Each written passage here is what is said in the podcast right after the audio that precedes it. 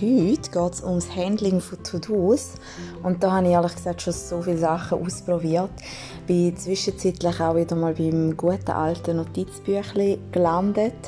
Ich muss aber sagen, das ist für mich nicht so praktisch, weil ich dort eher ein bisschen kreativ bin und eben unterwegs einmal etwas aufschreibe und darum für To-Dos geht es einfach unter und ist auf irgendeiner Seite und geht vergessen. Und äh, wer mir ja schon länger folgt, weiß eh, dass ich ein riesen Fan bin von Online-Tools. Grundsätzlich, so bisschen, wenn man vielleicht mit anderen Leuten zusammenarbeitet und To-Dos teilt oder so ein bisschen projektbasiert schafft, finde ich Trello wirklich ein cooles Tool. Gratis, kann man verschiedene Boards erstellen, verschiedene Listen, Leute einladen, Dokumente anfügen und und und. Also von dem her recht, recht praktisch.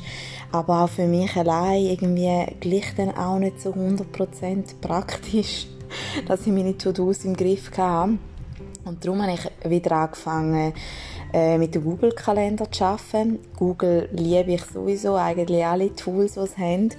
Und beim Google-Kalender tue ich das so handeln, wenn ich zum Beispiel am Donnerstag arbeite und ich habe verschiedene To-Dos, ist einfach jedes To-Do ein Eintrag von etwa einer halben Stunde.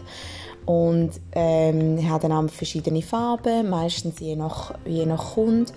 Und wenn ich ein To-Do nicht mache, das vielleicht dann nicht so pressiert, dann verschiebe ich es einfach wieder auf den nächsten Tag oder auf den nächsten Donnerstag.